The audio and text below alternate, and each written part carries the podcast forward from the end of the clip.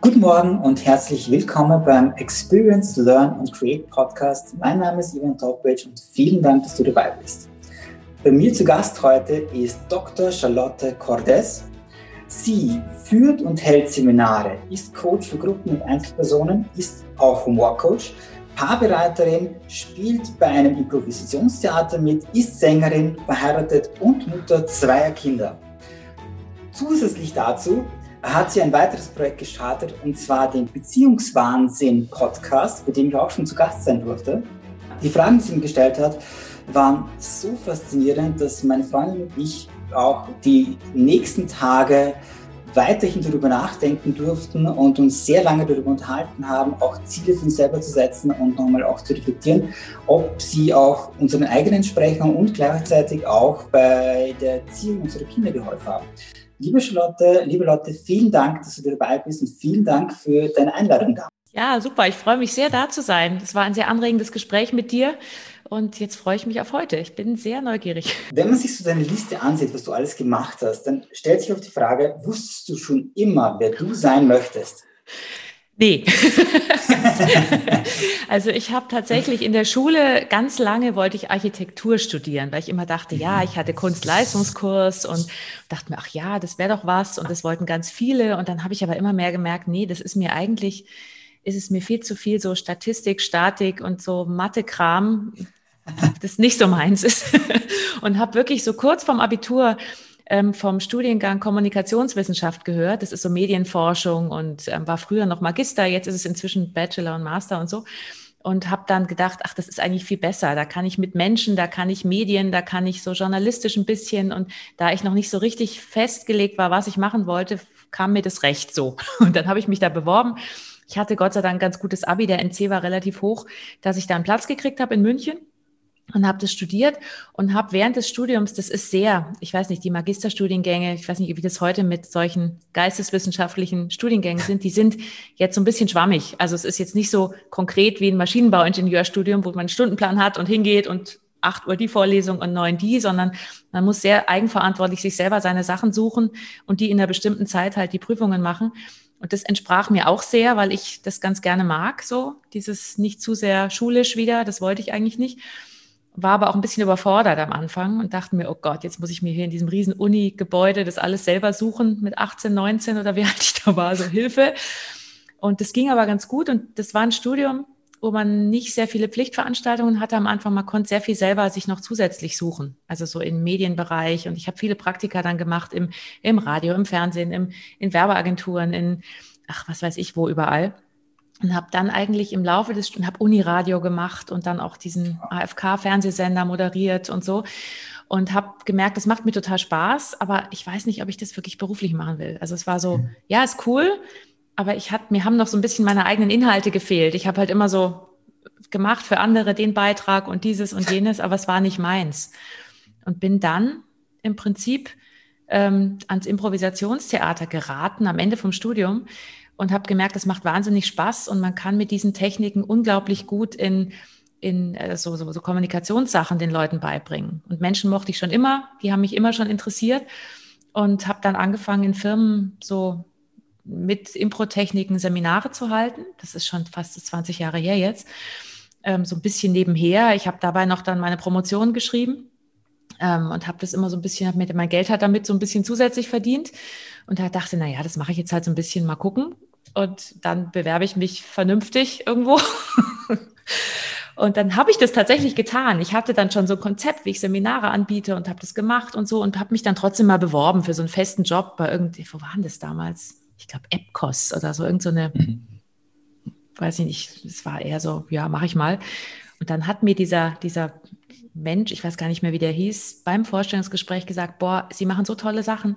Wollen Sie jetzt wirklich woanders hin? Also wollen Sie wirklich jetzt hier anfangen? Das ist doch viel, so, so ungefähr viel, viel toller, was Sie machen und es passt so gut zu Ihnen, machen Sie doch weiter. Und dann habe ich mir gedacht, hm, warum nicht? Läuft ja ganz gut. Und habe mir so ein paar Jahre gegeben, gesagt, ich mache das jetzt mal und wenn ich in zwei, drei Jahren, wenn das nicht mehr läuft, dann, ähm, dann bewerbe ich mich halt. Ich war ja noch jung, also ich war dann so Mitte 20 und irgendwie bin ich da so hängen geblieben und bin dann ähm, also nur rein, ich habe auch Impro auf der Bühne gespielt, mache ich auch immer noch und bin dann so ein bisschen in das Institut von meiner Mutter mit reingerutscht. Also die hat das deutsche, ja. genau, das deutsche Institut für provokative Therapie gegründet in den 80er mhm. Jahren. Und ähm, dann haben wir sehr schnell gemerkt, dass so die Philosophie vom Impro und vom provokativen Ansatz im Coaching und in der Therapie gut zusammenpassen von der Haltung her. Ja. Also nicht, was man da tut, aber so, wie man so arbeitet. Und da bin ich da so mit Impro erstmal eingestiegen. Wir haben dann unsere Seminare ergänzt um Impro-Elemente und es kam unglaublich gut an, auch für die Trainer und Therapeuten und Coaches und Mediatoren, die wir da so ausbilden. Und ich habe immer mehr auch das Provokative dann gemacht, selber und habe gecoacht und hab, bin da so wirklich echt ein Quereinstieg. Und inzwischen mache ich das eigentlich hauptsächlich, also was du vorhin gesagt hast, in Seminaren, auf Vorträgen, Coachings, Fortbildungen, was auch immer. Und das Impro ist dabei, das mache ich auch immer noch sehr gerne. Aber mein Hauptbroterwerb ist inzwischen wirklich das Institut mit meiner Mutter zusammen. Sagen auch viele, wie geht das denn? Aber geht gut. ja. Jetzt vielleicht da ein paar Punkte, die interessant waren, weil du gesagt hast, ja, du bist da, hast einfach in der Schule erkannt, okay, das ist nicht so ganz deines, du mal versuchst die Kommunikationswissenschaften, gehst ein bisschen weitergegangen. Was waren dort so Schlüsselerfahrungen, hm. die du hattest, die dich auf deinem Weg tatsächlich auch geleitet haben. Also wirklich die Schlüsselpunkte, wo du sagst, nach der Schule, ich möchte jetzt Kommunikationswissenschaften studieren, mhm. ähm, für dich selbst. Für mich selbst. Ich glaube, es war immer ein Schlüssel, wo es mich immer getriggert hat, ähm, wenn ich irgendwas produzieren konnte, machen konnte mit Menschen. Also Menschen mhm. haben mich interessiert und das war, da habe ich gedacht, naja, Journalismus, ich habe immer gern geschrieben, und auch mhm. so Texte gemacht. Ich habe auch Bücher geschrieben inzwischen und sowas. Das mache ich gern ähm, und habe gemerkt, ah, das kann ich ganz gut. Ich kann sehr gut, sehr schnell Sachen auf den Punkt bringen. Also ich bin sehr pragmatisch und schnell entschlossen. Manchmal vielleicht ein bisschen zu schnell. Also sagen manche, mein Gott, du bist schon wieder, hast schon wieder ein neues Projekt und ich bin, habe noch nicht mal drüber nachgedacht. Aber ich setze es dann auch sehr schnell um und probiere es aus und merke, wenn es nicht geht, lasse ich es halt wieder. Und wenn es geht, mache ich weiter. So, so, so bin ich geartet. Und das, da mhm. passte das Studium gut dazu, weil ich mich total gut selbst organisieren konnte. Und eben, wir hatten so ein Praxisreferat, wo man eben Praktikantenstellen schnell bekam. Und da bin ich halt hinmarschiert. Ich bin dann immer überall hingelaufen und gesagt, hallo, hier bin ich, kann ich mitmachen. und so habe ich habe mich halt beworben und habe, ich habe mich, ich weiß noch, bei meiner ersten Werbeagentur, wo ich mich beworben habe für ein Praktikum, da haben die gesagt, ja, du bist jetzt im Kontaktbereich. Und ich so, ich wusste überhaupt nicht, was das ist. Ich bin dann auch so echt naiv. Ich habe mich nicht mal informiert vorher. Ich saß dann da so und gedacht, ah ja, okay, und was mache ich dann da? und dann haben die gesagt, ja, das und das ist nicht so gut, okay, gut. Und dann habe ich mich da reingefuchst und ich kann ganz gut organisieren und ich bin immer relativ schnell äh, so die Orgatante dann geworden, überall, wo ich gelandet bin. Das mache ich gern und das mache ich, glaube ich, auch ganz gut. Ähm, und das hat mir auch beim Studium dann geholfen. Und das waren immer so, ich kann gar nicht so sagen, es war so ein Schlüsselerlebnis, sondern das war so ein Prozess, wie ich so, ich habe halt die Gelegenheit oft beim Schopf ergriffen und bin aktiv geworden. Also ich bin nicht so jemand, der so passiv rumsitzt und sagt, oh, vielleicht mhm. kommt ja was und dann ewig überlegt und so. Kann man ja machen. Also es gibt manche, die überlegen ein bisschen länger, ist auch gut aber das ist, ich bin nicht so geduldig, was sowas angeht. Und das hat sich bis jetzt ganz gut bewährt, meistens, also auch so privat, beruflich. Ich bin da immer sehr so ein Macher, würde ich sagen. Es ist schön, dass du das sagst, weil äh, ich, ich habe das jetzt schon ein paar Mal mitbekommen, auch bei Interviews, die ich schon geführt habe, dass oft die gleiche Aussage kommt. Äh, ich, ich, ich war einfach da, das hat mir gut gefallen und das ist genau der ausschlaggebende Punkt, glaube ich, dass man ähm, vor allem auch nach der Schulzeit. In der Schule, während der Schulzeit ist man oft gezwungen, das zu machen, was man machen soll, was mhm. irgendwie den Normen entspricht. Und ab einer gewissen Zeit, sobald das Studium beginnt, trifft man zum ersten Mal so eine wirklich richtig selbstständige Entscheidung. Diese Entscheidung kann sehr viel beeinflussen. Manche Entscheidungen sind am Anfang, werden, werden am Anfang eher nicht ganz so richtig getroffen, man weiß nicht, wohin sie führen. Selbst Steve Jobs hatte mit seinem sag ich mal, so ein bisschen Kunststudium, das er gemacht hat, äh, auch sehr viel äh, rausgenommen, was die Ästhetik von gewissen Punkten betrifft. Ja. Und das hat er auch bei seinen Produkten eingesetzt. Und äh, auch, dass du sagst, du hast es einfach gemacht, du wusstest nicht, was dabei rauskommt, du hast keine Ahnung, ob es sinnvoll ist, das zu machen. Und du hast es einfach gemacht. Und das, das höre ich immer wieder bei Menschen, die wirklich dann in einer, aber in einer gewissen Zeit das Leben, was sie leben wollen, also das Leben ja. auch führen. Das habe ich dir auch gleich die, die am Anfang die Frage gestellt, wer du sein möchtest, nicht was du sein möchtest. Und mhm. du führst anscheinend, du bist anscheinend der Mensch, der du sein möchtest und führst auch das Leben, das du führen möchtest. Das ist das Schöne. Ja, du machst die Dinge, du machen möchtest. Das ist toll. Also die, die Aussagen äh, und die Antworten spiegeln sich einfach fast ständig. Hm. Schön. Ja, und auch was du, was du sagst, also man kann ja sowieso, ich finde immer so schwierig zu sagen, ich, ich fange an zu studieren oder nach der Schule und ich muss jetzt das machen, was ich dann für immer mhm. mache. Das ist ja heute eh nicht mehr so. Das war vielleicht früher noch mehr ja. so, wenn ich sage, ich, ich werde Anwalt, also studiere ich Jura. Gut, ist heute wahrscheinlich auch noch ein bisschen so, aber du kannst natürlich ähm, also so, so war ich auch irgendwie nie. Und ich glaube, ich weiß auch gar nicht, ob das funktioniert, weil dann ist man so festgelegt und dann musst du da durch und dann musst du das zu Ende führen. Und ich meine, klar, wenn du sagst, ich werde Arzt, musst du natürlich Medizin studieren. Okay, das ist, das ist die Basis. Ähm, aber ich habe nie für eine Sache so gebrannt, also nicht mit 18, 19. Inzwischen habe ich meine wirklich gefunden, weil ich so reingewachsen bin. Aber das hatte ich nie. Ich habe immer die bewundert, die gesagt haben, boah, ich bin in Physik super, da bin ich der volle Crack und das kann ich. Und der andere sagte, oder die andere, ich bin da und da super. Und, und ich habe immer gedacht, hm, ich kann alles irgendwie so ganz okay, ja. kann mich überall reindenken, bin sehr flexibel, aber ich habe jetzt nicht so eine Sache, wo ich sage, das ist es. Aber das ist genau meine Stärke geworden, dass ich flexibel mich eindenken kann, dass ich mit, ich war immer sehr kommunikationsfreudig, sehr mit Menschen. Und das ist alles das, was so habe ich nie als Stärke gesehen früher, weil das wird ja auch nicht mhm. benotet. Ich meine, Sozialverhalten und wird ja nicht bewertet in der Schule. Ich denke mir immer, ja, ich, ich, das habe ich gern gemacht. Ich hab, weiß noch, ich habe in irgendeinem so Buch, was man mir mal geschenkt hat zum Geburtstag, mit lauter Freunden. Ich hatte immer viele Freunde und Bekannte und Partys und so. Und dann hat mir irgendeiner reingeschrieben, ich bin gespannt, ob du in 20 Jahren immer noch so gerne und so viel mit vielen Leuten kommunizierst. Also es war fast so ein bisschen abfällig, so, ja, ja, die, die, die Tussi, die halt immer mit allen so rumlabert und so ein bisschen oberflächlich ist. Und ich habe mir gedacht, ich fand es fast ich, nicht so ein Kompliment. Ich dachte mir so, oh, was soll denn das? Hält er mich für, für so, eine, so ein Mäuschen, ja? Und aber ich habe genau das im Prinzip zum Beruf gemacht. Und das ist, ich sehe das inzwischen als totale Stärke. Aber das war mir damals auch nicht so klar. Finde ich schön, finde ich wirklich toll, dass du das so gemacht hast. Ähm, ja, äh, du hast vorher schon deine Mutter dann eigentlich den Ansatz den, äh, erwähnt. Wer waren es so Menschen, die dich auch, ich meine, deine Erfahrungen sind so, die haben sich eigentlich ergeben, indem du einfach dort reingegangen bist, das einfach ausprobiert hast, dort Erfahrungen gesammelt hast.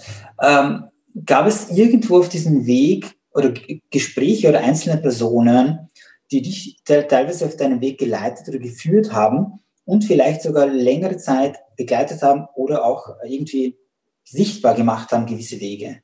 Mhm. Ja, da gab's da gab's eigentlich so zwei, drei. Also es war einmal war es tatsächlich, da waren es meine Eltern, ähm, mhm. die mich sehr unterstützt haben in, mein, in allem, was ich so gemacht habe und mich in meinen Stärken gestärkt haben und nie irgendwie gesagt haben, oh, du bist da irgendwie zu schlecht oder mach mal besser. Und also das, ich bin sehr behütet und mit viel Urvertrauen aufgewachsen. Da bin ich echt sehr dankbar, das muss ich sagen. Also die, die waren auch immer Ansprechpartner, wenn irgendwas war und so. Ich konnte immer zu denen gehen. Also heute noch, mein Vater ist gestorben inzwischen, aber zu meiner Mutter kann ich immer noch gehen das ist, ich weiß, wenn alle Stricke reißen, ist sie da. Ähm, wir sind nicht mit allem einer Meinung, aber es ist so das Gefühl von, ey, mhm. das ist wie so ein Fels in der Brandung, was ich total schön finde. Das ist schön. Darf ich da noch kurz was dazu sagen? Das finde ich total schön. Ähm, weil ich glaube, viele haben so gerade in einem in, in, jungen Jahren, äh, ich selbst war auch, habe auch zugehört, ich habe immer das Gefühl gehabt, man muss ein gewisses, eine gewisse negative Erfahrung erlebt haben, um irgendwas Erfolgreiches zu schaffen. Mhm. Und ich bin aber mittlerweile der Meinung, und das habe ich auch so mitbekommen, dass gerade es das ist überhaupt nicht notwendig. Man muss nicht, ich sage, ich nenne es immer so, auf die Schnauze fallen, um aufzustehen und weiterzumachen, es kommt sicher in irgendwo der Punkt, wo, wo man einen gewissen Rückschlag hat und wo man zurücktreten muss, was auch ja. immer. Aber es ist nicht notwendig. Man muss nicht wirklich komplett abstürzen, bevor man sich wieder aufbauen kann. Man kann auch ein schönes, behütetes Leben führen. Man kann viele gute Erfahrungen sammeln, die einfach sinnvoll nutzen und selbst etwas äh, eben aus diesen Erfahrungen machen. Das finde ich schön, dass du das auch so offen sagst, dass das eben für dich etwas auch natürlich ist, dass du einfach behütet aufgewachsen bist, dass du viele Vorteile hattest. Du hattest natürlich sicher auch deine schlechten Erfahrungen, sage ich mal. Aber an sich siehst du das Positive und du hast dich vom Positiven eher stärken lassen, nicht das unbedingt was Negatives gesucht. Ja, das ist ein guter Punkt, was du sagst, weil ich habe tatsächlich, ich habe so einen Grundoptimismus, glaube ich. Und ich habe natürlich hm. Krisen gehabt in meinem Leben. Also ich bin zum zweiten Mal verheiratet, bin geschieden. Hm. Ich habe also wirklich auch, wo du dir denkst, es war jetzt auch nicht immer toll, ja, alles. Hm. Ja. ähm, und habe zwar zwei Kinder. Ich meine, da hast du zwei Kinder in der Pubertät, da hast du auch immer wieder Sachen, weißt du, mein Gott, ja. Aber ich glaube, ich habe so eine Haltung inzwischen, dass ich immer als erstes, wenn was irgendwas, wenn ich echt total gestresst bin und dann so, oh, und voll. Und ich meine, dieses Jahr war ja jetzt auch nicht gerade ganz einfach ähm, dass ich immer so denke, okay, da kommt der Pragmatismus, sagt, okay, was lerne ich jetzt draus, wenn es jetzt gerade so richtig kacke ist? Ich bin dann auch total emotional und heul dann auch und alles, ja. Aber dann nicht, nicht lang. Also ich denke dann, okay, jetzt ist gut, jetzt beruhigst du dich wieder. Und jetzt guck mal, pragmatisch. Was könntest du jetzt draus lernen? Was könntest du draus machen?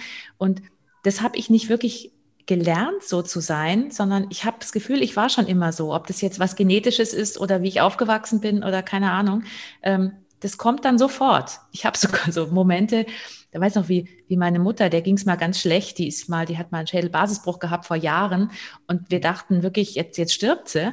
Und die hatte so ein Fest organisiert für ihren Geburtstag, vier Tage später, ging natürlich dann nicht, ja, weil die war im Krankenhaus.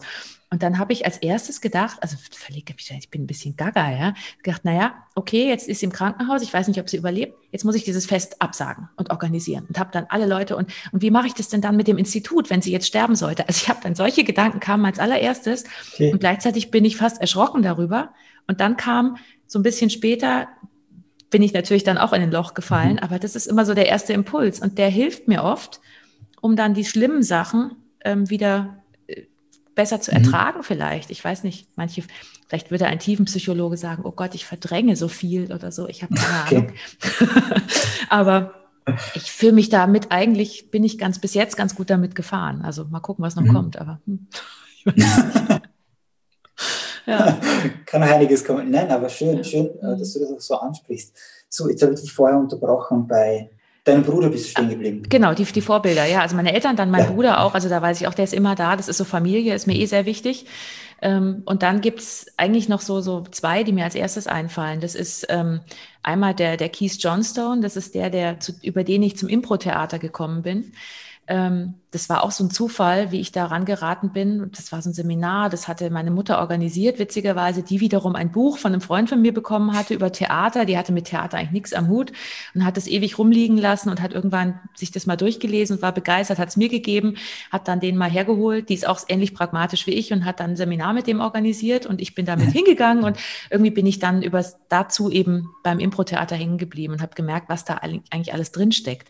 Und der Kies, der hat mich wirklich lange Jahre, wir haben dann viele Seminare mit ihm hier im Institut organisiert und ähm, waren dann auch mal in Kanada und haben dort ein Seminar besucht und waren dann, also sind auch immer noch, ich meine, jetzt ist er in Kanada und ist sehr alt und kommt kaum noch her, wir haben wenig Kontakt, aber waren richtig gut, fast befreundet mit ihm irgendwann.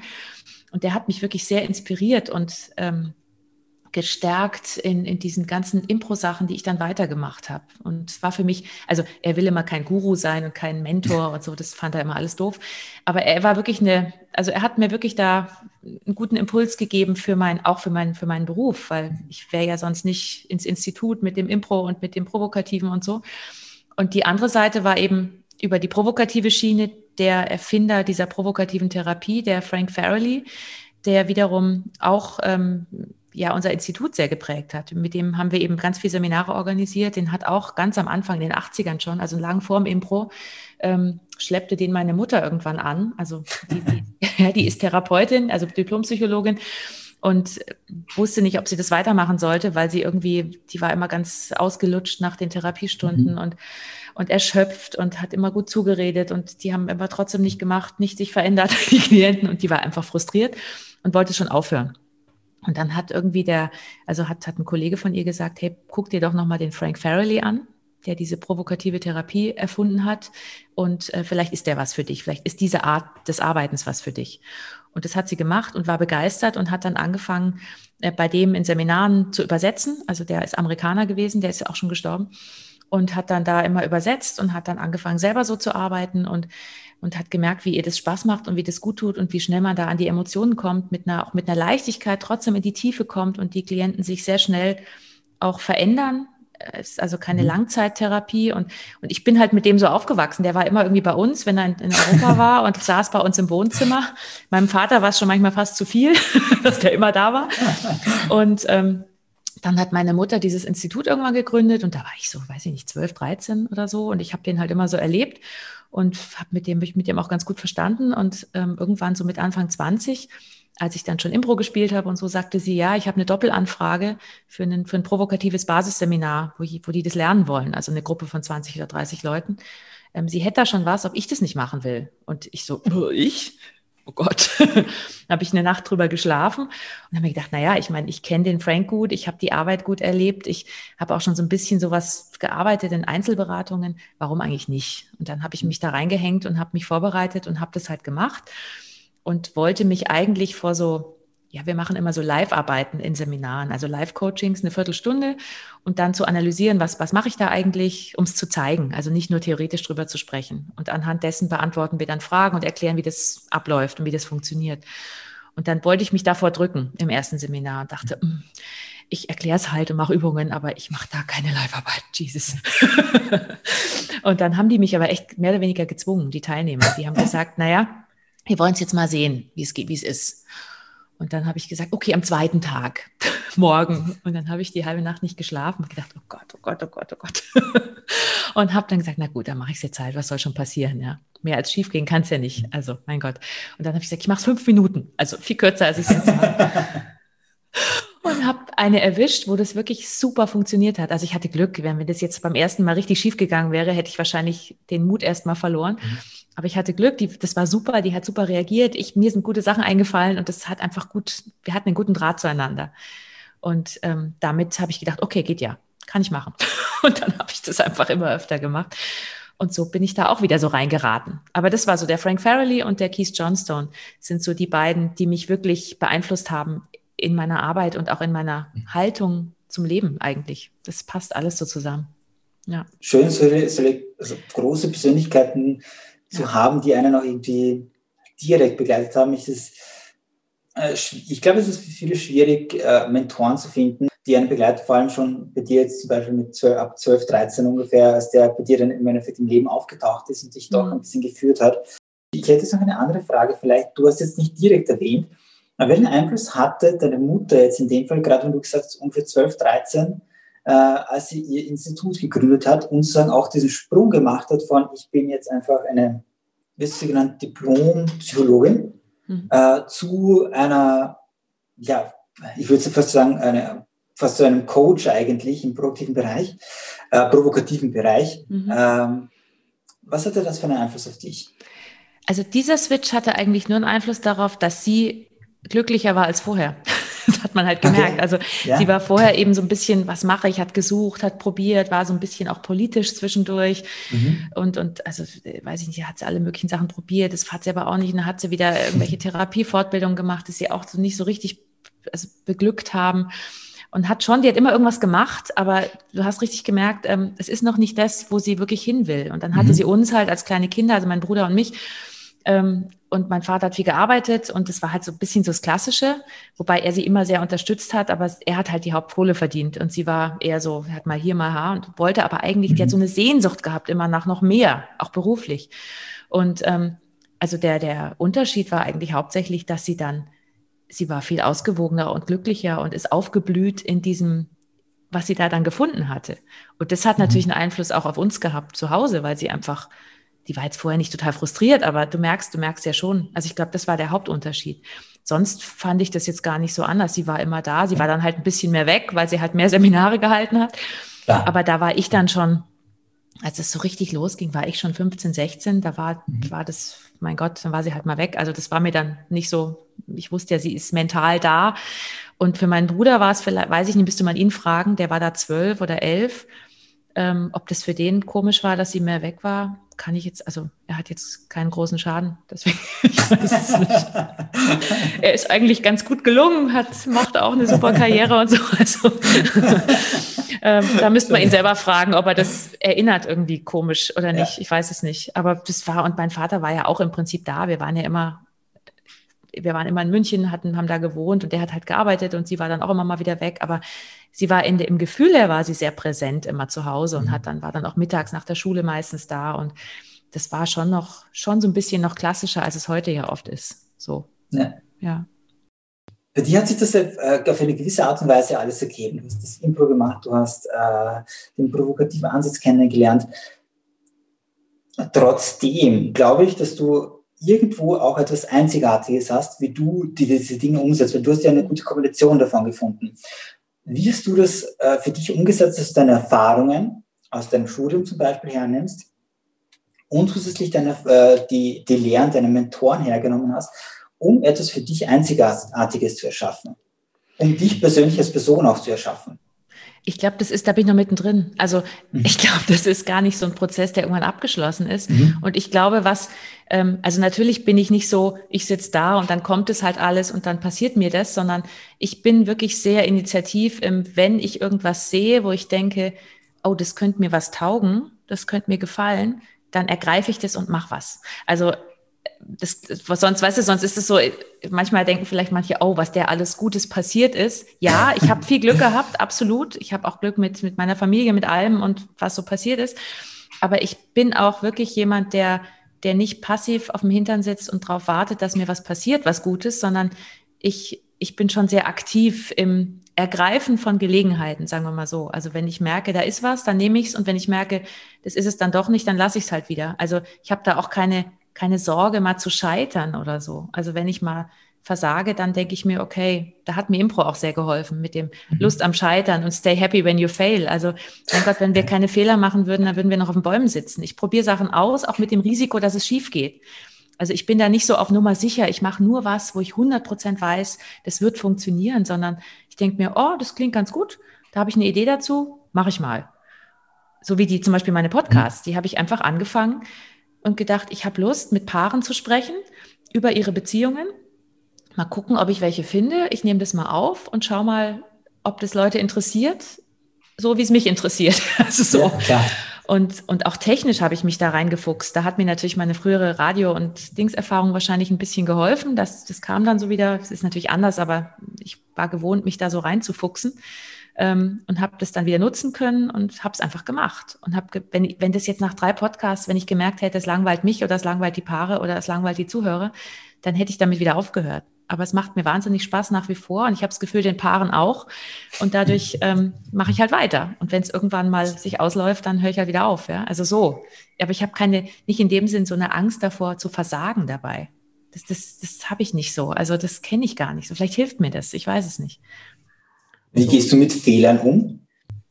Unterschiedlich, aber ich, inzwischen ist es, glaube ich, so, also wenn ich an die Schule zurückdenke, da war ich empfindlicher oder hatte auch nicht so viel Selbstbewusstsein, dass ich, wenn mich irgendeiner blöd angeredet hat oder, oder mir das Gefühl gegeben hat, oder ich, es liegt ja immer auch an mir, aber ich so das Gefühl bekommen habe, du bist eben, was, was, wie, wie dieser Freund damals gesagt hat, du bist, ja, du kommunizierst halt viel mit Freundinnen, ja. aber was ist da noch mehr dahinter? so. Ja, klar. Das habe ich schon persönlicher genommen, weil ich dachte, ja, vielleicht hat er ja recht, vielleicht bin ich echt so eine, so eine oberflächliche, blöde, dumme, keine, also nee, richtig dumm habe ich ja, klar, nie gedacht. Aber ähm, so, mh. Hm. und ich glaube, dass ich inzwischen mit Fehlern so umgehe, dass ich, wie ich es vorhin schon angedeutet habe, dass ich immer denke, es passiert irgendein Scheiß oder ich habe irgendwo verkackt oder äh, mich hat jemand blöd angeredet, dass ich mir denke, okay, was soll ich jetzt daraus lernen? Also nicht so dieses, oh Gott, es ist ja furchtbar und jetzt versinke ich in eine, in eine irgendwie in eine ganz schlimme Stimmung für über Wochen und geißel mich selbst und krieg Selbstmitleid, sondern das kriege ich vielleicht kurz, dass ich so, dass ich, dass ich dann heule und traurig bin und, und denke, oh Mann, warum ich und warum mir und, uh, und so, was man halt dann so denkt oder fühlt. Und dann ziehe ich mich aber echt wieder raus. Also ich werde dann aktiv. Ich habe auch schon mit Leuten darüber geredet, die gesagt haben, ähm, kannst du dir vorstellen, dass du mal Selbstmord begehen würdest, wenn irgendwas ganz Furchtbares passiert? Und klar, ich kann das theoretisch nicht beantworten. Wenn einer meine Kinder vor meinen Augen umbringt, weiß ich nicht, was ich dann machen würde. Dann würde ich wahrscheinlich eher Lust haben, den umzubringen oder die mhm. Und nicht mich. Aber ähm, ich glaube nicht, dass ich es tun würde. Also das ist so Gedanken, die man halt dann hat, ja. ja. Und ich glaube auch, nicht, dass, dass eine Situation so schlimm sein könnte, dass ich mich, dass mich, dass ich mir selber das Leben nehme. Ich glaube, ich würde mich immer irgendwie wieder rausziehen. Selbst wenn meine Familie ausgerottet würde und mein Mann und meine Kinder und alle, die so da sind, es wäre furchtbar. Ich würde bestimmt die Krise kriegen. Aber ich habe es jetzt gerade im Kleineren erlebt. Im Januar, da ist mein Vater gestorben und mhm. Und zwar richtig, der war ein Lebemann, der war topfit und ist innerhalb von drei, vier Monaten am Krebs wirklich verreckt, kann man wirklich so sagen. Ganz übel. Und der hat es sehr cool gemacht. Der hat es irgendwann, hat sich damit abgefunden, der wollte kein Pflegefall werden, hat bis zum Schluss auch seinen Humor behalten. Also ich war voller Hochachtung und wir haben abwechselnd geheult und gelacht und also das war bis zum Schluss wirklich toll. Der war zu Hause und meine Eltern war, hatten eine glückliche Ehe, waren 50 Jahre verheiratet. Also es war alles toll. Es war wirklich hart, ja. Also für meine Mutter noch krasser als für uns. Ähm, und ich habe auch immer wieder jetzt noch so Momente, wo ich dann an ihn denke und dann kommen mir die Tränen und so. Aber ähm, auch da verzweifeln ja manche dran an sowas. Wir waren wirklich sehr nah und sehr eng. Aber ich habe ich hab das irgendwie immer hingekriegt und gesagt, naja, wer weiß, er ist direkt vor Corona noch gestorben. Also er hat diesen ganzen, der wäre mhm. allein im Krankenhaus gestorben, weißt du? Der hat das alle, wir konnten noch eine riesen Party machen, die er sich gewünscht hat, mit bunten Kleidern und Jazzband und Knabenchor und was weiß ich. Das wollte er alles noch, hat er alles noch gesagt, will er haben. Es war alles kurz vorm Lockdown, im März, also so Februar, März ich mir gedacht habe im Nachhinein, also eigentlich hat er es gut gemacht, den Abgang, weil es ist so, ja. war gerade noch so, und dann war es vorbei, der hat nichts mehr davon mitbekommen und jetzt ist er wahrscheinlich, hat er auch furchtbar Schmerzen, ist alles vorbei und vielleicht wäre er dement geworden, ich weiß es nicht, ja, wir wissen es ja nicht. Aber es war schmerzhaft und im gleichen Sinne habe ich dann eben so gedacht, dachte, wer weiß, wozu es gut ist. Und meine Mutter tickt ähnlich, die wir standen auf dem Friedhof und haben dann, dann sagte sie als erstes, als wir diesen Platz da hatten, wow, wir haben den schönsten Platz auf dem ganzen Friedhof bekommen. Wunderbar. Schön. Es platzte Schön. so aus ihr raus. Und habe ich gesagt, ey, krass, du siehst es jetzt in dieser Situation. Ja. Das kommt, das Positive kommt raus. Ich finde das mhm. irre. Und sie so, stimmt, habe ich gar nicht gemerkt. das ist so, weiß ich nicht. Ja. Weiß nicht, habe ich die Frage beantwortet? Ich bin abgeschweift. Ja, ja, ja, na, voll, voll. Du hast, du hast vorhin sogar mehr davon beantwortet. Na, vor allem, man sieht einfach schön, wie du tatsächlich ähm, also auch wirklich all deinen Beruf auch in die, in die, steckt auch in deiner Persönlichkeit drin und man merkt einfach, dass du das, was du machst, sehr, sehr gerne machst. Und ich glaube, das ist eine unglaublich wichtige Botschaft, die du von Anfang an ja auch gesagt hast. Du hast einfach das gemacht, was du gerne machen wolltest, bist den Weg weitergegangen, hast dich überraschen lassen, ja. hast mit Sicherheit dort auch schlechte Erfahrungen gesammelt oder einfach Dinge machen müssen, die du nicht machen wolltest. Ja, klar. Und ich glaube, das gehört auch dazu. Ich glaube, viele haben einfach so ein bisschen dieses Bild von diesen super erfolgreichen Menschen. Sie haben dann ihre Milliarden, Millionen, was auch immer. Und Die habe ich nicht. Und du bist dennoch erfolgreich. Du, du, hast eine, eine, du hast eine Beziehung, du hast, eine, du hast Kinder, du hast eine, eine gute Beziehung zu deiner Mutter auch. Du hast äh, deinen, deine, dein eigenes Unternehmen, also dich selber auch als Unternehmen. Du kannst wahrscheinlich jetzt einmal, sage ich, gut davon leben und auch einiges tun damit. Das ist genauso, finde ich, eine so wichtige Botschaft für Jugendliche, mhm. dass es nicht nur darum geht, diese großen, erfolgreichen Menschen zu betrachten, sondern auch Menschen, die es einfach geschafft haben, persönlich erfolgreich zu sein. Und die Menschen, die persönlich erfolgreich sind, indem sie das tun, was sie wirklich gerne tun, haben eigentlich selten, so ich habe noch keinen Menschen erlebt, der da finanzielle Sorgen hatte, oder, weil es geht ja oft um das Finanzielle als Vergleich. Und ich, hatte, ich habe noch nie einen Menschen kennengelernt, der das tut, was er tun möchte und dabei finanzielle Sorgen hat. Das war eher ein Zufall. Ja, ich habe, da habe ich Barbie, wer hat das gesagt? Ich glaube, der, der Frank oder der Kies, einer von beiden sagte mhm. mal, wenn du was findest, was dir Spaß macht, ähm, hast du eine gute Chance, damit Geld zu verdienen. also ich glaube auch, der Weg ist, also klar, manchmal gibt es Situationen, jetzt mein Corona macht es ja deutlich, dass der Brechen, also vielen brecht, also uns ist auch erstmal alles weggebrochen, weil wir Seminare halten und Coachings machen. Und dann sind wir, wir konnten Gott sei Dank sehr schnell auf Online umstellen und es hat auch funktioniert. Das weiß man ja vorher alles nicht. Also wir waren schnell und haben es gemacht, haben es probiert, auch wieder ausprobiert, hat funktioniert. Aber ich glaube wirklich, das Erste, was man, wenn man so beruflich was machen will, ist wichtig, dass man wirklich was findet, was einen irgendwie befriedigt. Vielleicht nicht immer 100 Prozent, das habe ich auch nicht, aber so, mhm. dass man so vom Grundgefühl her sagt, das macht mir irgendwie Spaß. Also es ja. gibt dann immer mal Menschen, die dich vielleicht nerven dabei oder es gibt mal Sachen, die du machen musst, Steuererklärungen oder ich weiß es nicht, ja. irgendwelche, mal irgendwas, Texte schreiben, die dich vielleicht nicht so prickelnd beflügeln, aber so im Großen und Ganzen, dass du, dass du so ein Produkt oder so ein irgendwas hast, wo du dran glaubst und wo du denkst, ja, das ist was Gutes und das macht mir Spaß. Und ich glaube, das ist schon mal der erste Weg. Und das zu finden ist, glaube ich, die, die Kunst. Und da kann man mhm. alles, was man so an Stärken hat, auch in der Schule schon, selbst wenn es manche nicht als Stärke sehen, also wie bei mir, dieses, ja, du bist sozial, aber kannst kein Mathe, ja, toll, was willst du denn damit machen? Ja, so, so direkt haben sie es nie gesagt, aber das war immer so ein bisschen, mm -hmm. ähm, dann zu sagen, ja, ich bin sozial. ich nehme das jetzt als Stärke. Ich kann mit Menschen, ich kann gut mit Menschen und dann, dann gucke ich mal, wo es da weitergeht. Und dann ist natürlich sowas wie Journalismus ist ja da naheliegend erstmal, weil da mhm. hast du mit vielen Menschen zu tun. Und so. Da wäre es nicht so günstig gewesen, ich setze mich in ein Archiv, wo niemand vorbeikommt. Ja? Also ich glaube, da wäre ich versauert. und umgekehrt auch, wenn du sagst, ich habe ein Chemieverständnis und mir macht das Spaß, aber es sagen alle, oh, damit willst du Geld verdienen. Ich sage, ja, wenn dir das total Spaß macht, dann macht es. Also ich meine, warum denn nicht? Und wenn du dann irgendwann mal was anderes machst, dann machst du es halt dann. Aber ich, so, das mhm. ist immer so meine Haltung eigentlich. Ja. Ich habe noch eine letzte Frage an dich. Ich finde, das ist eine Frage, die ich äh, sehr gerne zum Schluss stelle, weil ich sie gerade bei dir auch besonders finde. Du hast zwei Söhne. Mhm. Und da möchte ich die Frage stellen, Experience, Learn, Create sind ja einmal die ersten drei Wege, wie ich sie oft gerne nenne, weil man äh, Erfahrungen sammelt von Mentoren lernt, dann etwas Eigenes daraus schafft. Und irgendwann kommt der Punkt, wo man sein Wissen auch weitergeben möchte. Und äh, jetzt wirklich die besondere Frage, was würdest du deinen beiden Kindern am liebsten weitergeben?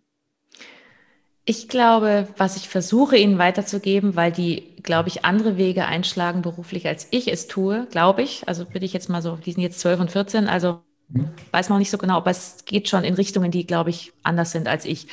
Ähm, ist eher sowas, dass ich sage, ähm, guckt, genau das, was ich sage, guckt es, dass ihr was findet, was euch, was euch erfüllt in irgendeiner Form haltet auch mal Sachen durch, die vielleicht nicht immer nur toll sind. Also gebt nicht sofort auf, wenn es nicht gleich funktioniert. Also das heißt es ja nicht, also dass man sagt, ich mache nur ja. Sachen, die mir Spaß machen. Also darum geht's, glaube ich, nicht, sondern dass man so, dass man sich ausprobiert, dass man sagt, ich guck mal, was mir da gefällt, was mir da gefällt, ohne dauernd alles abzubrechen, was einem halt, wenn einem einer blöd kommt, zu sagen, da gehe ich nie wieder hin. so, dass man das halt auch lernt, so ein bisschen Durchhaltevermögen, das versuche ich zu vermitteln. Und dass man, dass man einfach auch sozial ist. Also das ist mir echt total wichtig, dass man nicht Menschen fertig macht und niedermacht und ähm, was ja manchmal auch in den sozialen Medien gerade relativ heftig passiert. Ich meine, ich verstehe es aus der ganzen im Moment Sorge und, und das ist ja alles ein bisschen wild gerade, dass man da vielleicht mal, dass da manche ein bisschen ausfällig werden. Manchmal kann man aus der Emotion raus vielleicht noch nachvollziehen, aber ich finde es nicht schön.